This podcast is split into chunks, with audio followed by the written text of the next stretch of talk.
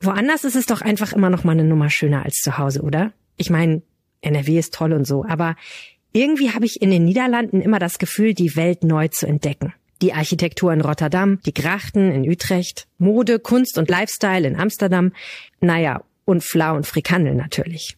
Ich habe jetzt richtig Reiselust. Ihr auch? Mit der Bahn kommt ihr schnell und sicher in die Niederlande. Tickets gibt's schon ab 18,90 Euro. Jetzt buchen auf bahn.de slash Niederlande. Und dann Aufwacher hören. Schönen Tag euch! Es kann doch nicht sein, dass das so ungleich verteilt ist und dass das so sehr darauf ankommt, was die Eltern leisten, sei es in Form von Engagement im äh, Förderverein oder sei es einfach durch Geld. Mehrere tausend Euro pro Jahr geben Eltern für die Schule aus. Hefte, Stifte, aber auch Klassenfahrten und spezielle Kurse gelten als persönliche Ausstattung und müssen von den Eltern bezahlt werden. Das ist zu viel, beklagt die Landeselternkonferenz. Die hatte dazu eine Umfrage unter den Eltern gemacht. Die Ergebnisse gibt es hier im Aufwacher für euch. Rheinische Post Aufwacher. News aus NRW und dem Rest der Welt.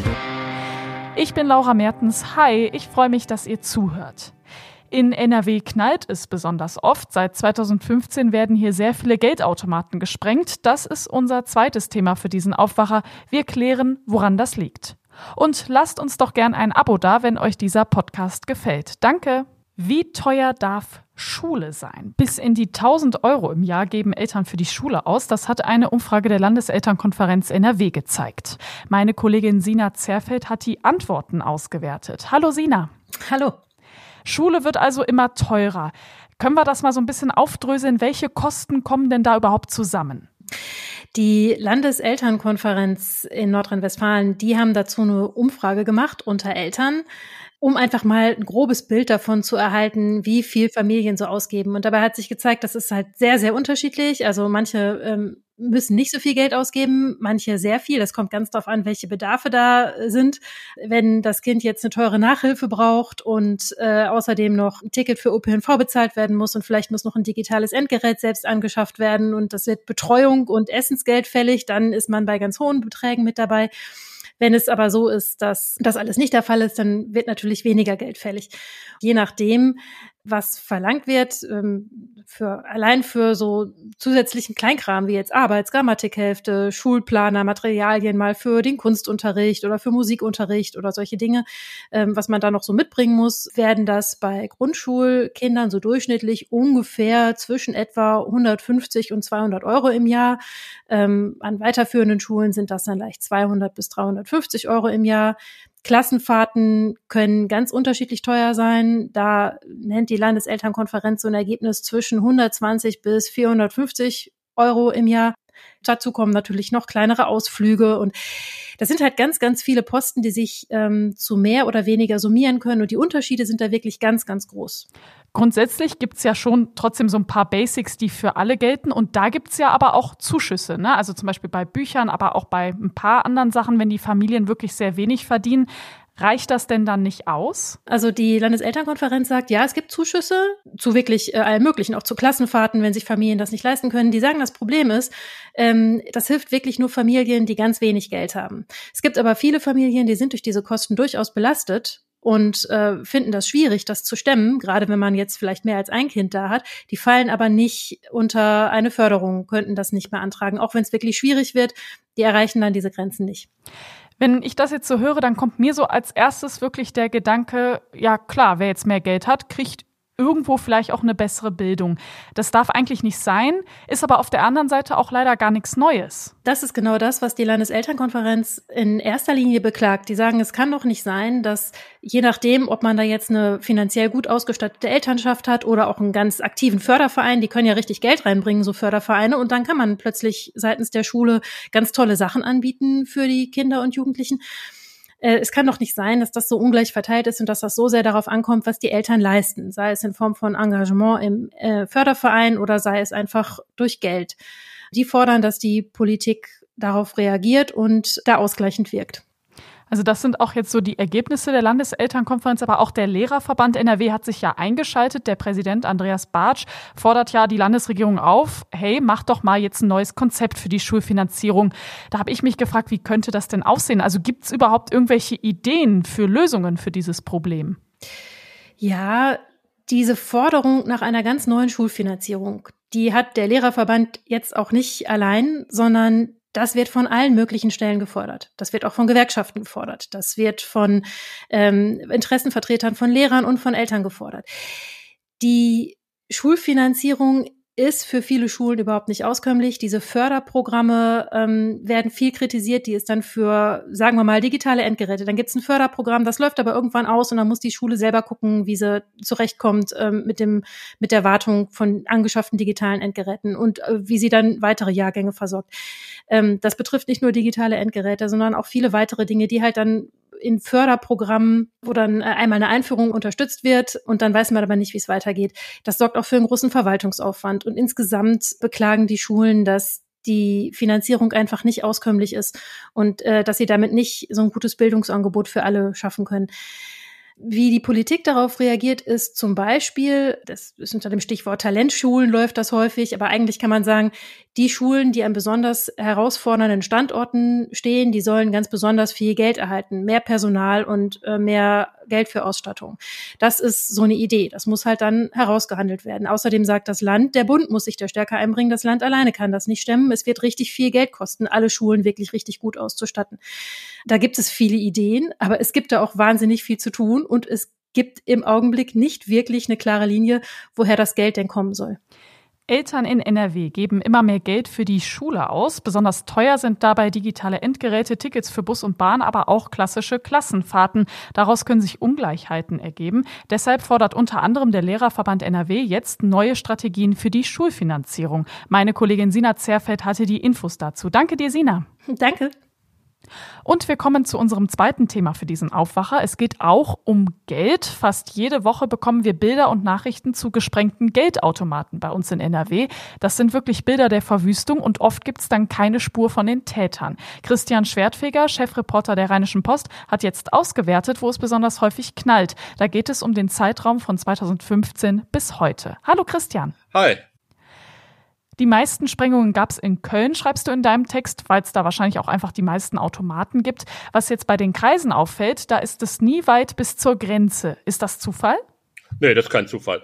Wenn man Kleve sieht, äh, die weit vorne liegen, wenn man äh, Wesel sieht, die auch in den negativen Top Ten, nennen wir sie jetzt mal, äh, der Geldautomatensprengungen weit oben vertreten sind, sind das natürlich die Kreise, die direkt an der Grenze liegen. Die kommen schnell rüber und sind dementsprechend über die Autobahn wieder schnell zurück die Täter sind ja auch krass rücksichtslos. Ne? Also die Bilder, die man immer sieht, die sehen total dramatisch aus. Ja, absolut. Also die haben ihr äh, Sprengverhalten geändert in den äh, letzten ein, zwei Jahren. Die sprengen jetzt mittlerweile mit echt massiven Sprengstoff und äh, da sind die Schäden dann auch entsprechend hoch. Die Banken hatten sich ja auch äh, in den Laufe der Jahre den Sprengungen vorgesorgt, indem sie die Automaten besser gesichert haben. Äh, deswegen äh, kommt jetzt äh, Sprengstoff zum Einsatz. Vorher waren es Gasmischungen. Mir hat ein Fahnder vor kurzem erzählt, dass sie ein Bein ja an der Bank gefunden haben. Also äh, der hat sich so schwer verletzt, also dass das Bein abgetrennt worden ist. Äh, und äh, der schwer äh, den haben die dann seine Mittäter dann in einem Krankenhaus in den Niederlanden dann einfach äh, vor die Tür geworfen. Was erbeuten die eigentlich bei so einer Sprengung? Wie viel ist das? Ja, das ist schon äh, ziemlich viel Geld äh, teilweise, was da in diesen Automaten äh, drin ist. Ich habe es mal aus Kreisen der Bank gehört, dass so ein Geldautomat äh, teilweise, je nachdem äh, welcher Wochentag ist, äh, gerade vor Wochenenden, ziemlich gut gefüllt ist, da teilweise schon 700, 800.000 Euro da drin sein können. Was tut die Polizei? Die Polizei unternimmt viel. Äh, das Landeskriminalamt hat äh, ja äh, die EK HIT, die seit Jahren diesen Tätern auf der Spur ist, mit sehr, sehr vielen Aktionen. Jetzt ist neuerdings noch eine zusätzliche Gruppe im Innenministerium eingerichtet worden, die sich auch mit diesem Phänomen äh, beschäftigt und Innenminister Herbert Reul hat vor kurzem auch per Erlass festgesetzt, dass abends alle äh, Polizisten, die zur Verfügung stehen, auf der Straße sind. Häufiger werden Täter gefasst, häufiger ist die Polizei auch bei Sprengungen schon vor Ort oder unmittelbar danach, aber es ist natürlich nach wie vor unheimlich schwierig, ähm, die Täter äh, grundsätzlich zu fassen, weil es sind einfach so viele. Es sind mehr oder weniger Einzelgruppen, die aus Holland äh, hier rüberfahren nach Deutschland und die Sprengungen begehen. Und da ist, spricht man von einem Täterpool von 500 bis 700 äh, Leuten, äh, die unabhängig voneinander agieren. Das sind Teams in Anführungsstrichen von drei Personen, äh, die sich dann abends äh, mehr oder weniger verabreden fahren sie über die Grenze, begehen äh, die Sprengung und fahren wieder zurück. Wir in Deutschland sind ja bekannt dafür, dass wir unser Bargeld innig lieben. Und äh, das ist natürlich das Grundproblem. Hätten wir diese Geldautomaten nicht, also in der Dichte, dann hätten wir auch dieses Problem nicht.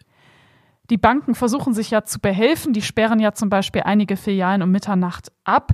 Bringt das denn was? Die Banken haben schon viel gemacht in den letzten Jahren. Beispielsweise äh, werden jetzt auch vereinzelt schon die Geldbündel halt mit Farbpatronen versehen. Das heißt, sollte es zum Sprengung kommen, dann werden die äh, Scheine äh, markiert mit Farben und eigentlich dann unbrauchbar äh, gemacht, weil der Aufwand, äh, diese dann wieder von der Farbe zu lösen, ist äh, für die Täter viel zu hoch. Das ist sicherlich eine Möglichkeit. Es gibt äh, die Möglichkeit der Vernebelung, äh, dass so Vernebelungsanlagen angeschaltet werden. Aber das sind Maßnahmen, die im Einzelnen vielleicht helfen können, aber nicht um das äh, grundsätzliche Problem zu beseitigen. Oft sind ja über diesen kleineren Bankfilialen auch noch Wohnungen und das ist ja dann schon gefährlich, ne? Ist ja häufig so, äh, Geldautomaten sind halt in Gebäuden untergebracht, wo auch dann normale Wohnungen drüber sind. Und den Tätern ist das ja völlig egal. Ne? Die wollen nur das Geld, die wollen wieder schnell weg. Und es ist tatsächlich äh, bislang ein Wunder, äh, dass kein Außenstehender bei diesen Sprengungen verletzt worden ist. Aber persönlich, äh, meine Einschätzung, das ist eigentlich nur eine Frage der Zeit, wann auch mal so ein Gebäude so in Mitleidenschaft gezogen wird, dass es da auch Verletzte gibt oder beziehungsweise, dass es unbewohnbar ist. Danke dir, Christian. Ich danke dir. Den Artikel mit den exklusiven Zahlen habe ich euch in die Show Notes gepackt. Und diese Meldungen werden heute noch wichtig. In Oberhausen sind bei dem Zusammenstoß einer Straßenbahn mit einem Bus insgesamt 30 Menschen verletzt worden. Ein Schwerverletzter wurde mit einem Hubschrauber ins Krankenhaus gebracht. Ein Sachverständiger prüft jetzt, wie es zu dem Unfall kam. Alle aktuellen Infos dazu kriegt ihr jederzeit auf RP Online. Die Gewerkschaft Verdi ruft die Beschäftigten an den sechs NRW-Unikliniken heute zum Streik auf. Der Verdi-Bundesvorsitzende Frank Wernicke wird auf einer Kundgebung in Düsseldorf sprechen. Heute treffen sich die EU-Innenministerinnen und Minister in Luxemburg. Dabei geht es um die Reformierung des Schengen-Raums. Weitere Themen sind die Zusammenarbeit der Polizei und die Verteilung der Geflüchteten aus der Ukraine.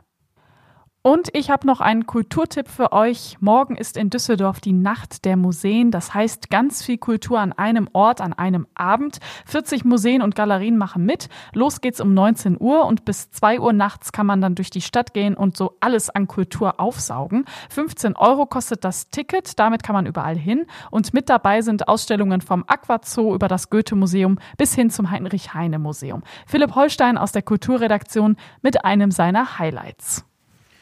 Ich freue mich auf die Ausstellung Manchmal artet es in Musik aus in der Düsseldorfer Kunsthalle. Das ist eine Ausstellung über den Künstler Konrad Schnitzler, den viele als Musiker kennen dürften im Dunstkreis von Tangerine Dream. Kloster äh, ist er bekannt geworden, hat elektronische Musik gemacht. Äh, der Mythos sagt, dass er der Gruppe Kraftwerk ihren ersten Synthesizer verschafft hat. Aber Konrad Schnitzler hat eben auch ein viel größeres Werk zu bieten. Er war Bildhauer, Komponist, Video, Performance und Konzeptkünstler. Und all diese Aspekte seiner Arbeit trägt die Kunsthalle Düsseldorf nun zusammen.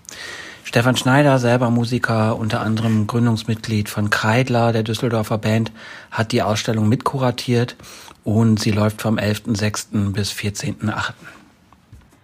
Wir kommen zum Wetter. Das ist heute meist wolkig. Dazu gibt es einzelne Schauer bei 20 bis 23 Grad. Morgen wird es dafür wieder schöner mit etwas Sonne. Dazu maximal 26 Grad. Und das war der Aufwacher vom Freitag, dem 10. Juni. Ich bin Laura Mertens. Schön, dass ihr mit dabei wart. Bis bald. Ciao.